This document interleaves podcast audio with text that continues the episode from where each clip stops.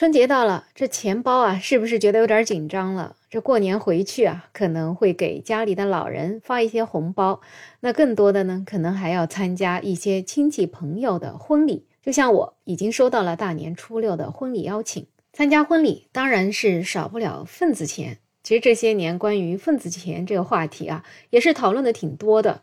很多人说这份子钱真的是给的快要破产了。但是如果说你是一个单身的，随一些份子钱倒也还好，毕竟啊，你随出去的钱总归还是能够收回来的。可是谁曾想到啊，现在还竟然有那么一些人，他们脸皮还真挺厚的，结婚的时候会请一些不太熟的朋友，等别人要结婚的时候啊，就以各式各样的理由。直接不去参加对方的婚礼，不参加婚礼也就算了，而且啊，也并不会主动还礼。对于别人的邀请，直接选择视而不见。有一些人呢，想想也就算了，反正也就是几百块钱的事儿，不来就拉倒吧。但是呢，现在也有一些年轻人，他们可不惯着这种现象。最近就有一位网友吐槽，他说他之前在二零一七年的时候参加了自己研究生同学的婚礼，还随了五百块钱的份子钱。最近呢，恰逢自己也要结婚了，所以他就邀请这位同学过来参加他的婚礼。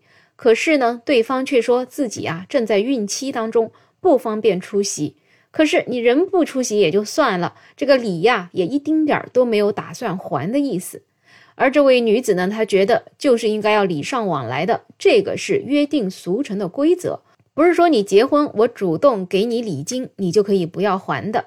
所以呢，他就找出了当时转账的截图，霸气的要回了五百块钱礼金。后面呢，这名女子也问过了一些共同的朋友，他们的朋友说，这个人呢就是不给别人回礼的。所以呢，这名女子就觉得这种人呢就是应该治一治，并且还建议说，以后像这种明明没有什么联系，结婚还会叫你的，直接就不用随礼了，省得后续出现麻烦，反而好像还落得自己小气了。对于这位女子的吐槽呢，很多网友也是发表了自己的看法。有一些人特别佩服这女孩的做法，他觉得现在年轻人终于把整顿伸向了份子钱了，这是干了很多网友想干而不敢干的事情。确实，很多人可能脸皮比较薄吧，觉得这份子钱他愿意回就回了，实在不愿意回那也就算了。但其实呢，心里总归不是滋味。毕竟啊，当初你去给他送份子钱的时候，肯定是把他当成朋友的。如今啊，轮到你办事儿的时候，他却理都不理，也是真的看错了人呢。当然了，也有网友有不同的观点啊，他们认为这种钱回不回，也就是无所谓的事情，专门找人要，那也真是不至于。觉得这女孩啊，有点太斤斤计较了。也有人说呢，自己送礼出去，从来不想着要别人还，想着还就不要随礼了。毕竟呢，每个人的条件不一样。看到网友这么留言呢，这位女孩也是回复了。她说：“既然你不打算还礼，证明你这个人也没有再想认识我这个人。既然大家都是陌生人，凭什么拿我五百块钱呢？这钱我自己花了不好吗？”我觉得这女孩说的真的挺对的。对于这种根本对你毫无情谊的人，你干嘛还要拿他当做朋友？甚至还不好意思去跟他要这点份子钱呢？这钱拿回来干点啥不好呢？给一个陌生人真是白瞎了。总之呢，这个女孩还是给大家开了一个挺好的例子。所以经常在网上啊会看到很多人发帖子询问怎么样去要回份子钱？要回份子钱丢脸吗？所以有很多人在帖子下面给大家支招啊，有各式各样的要钱话术。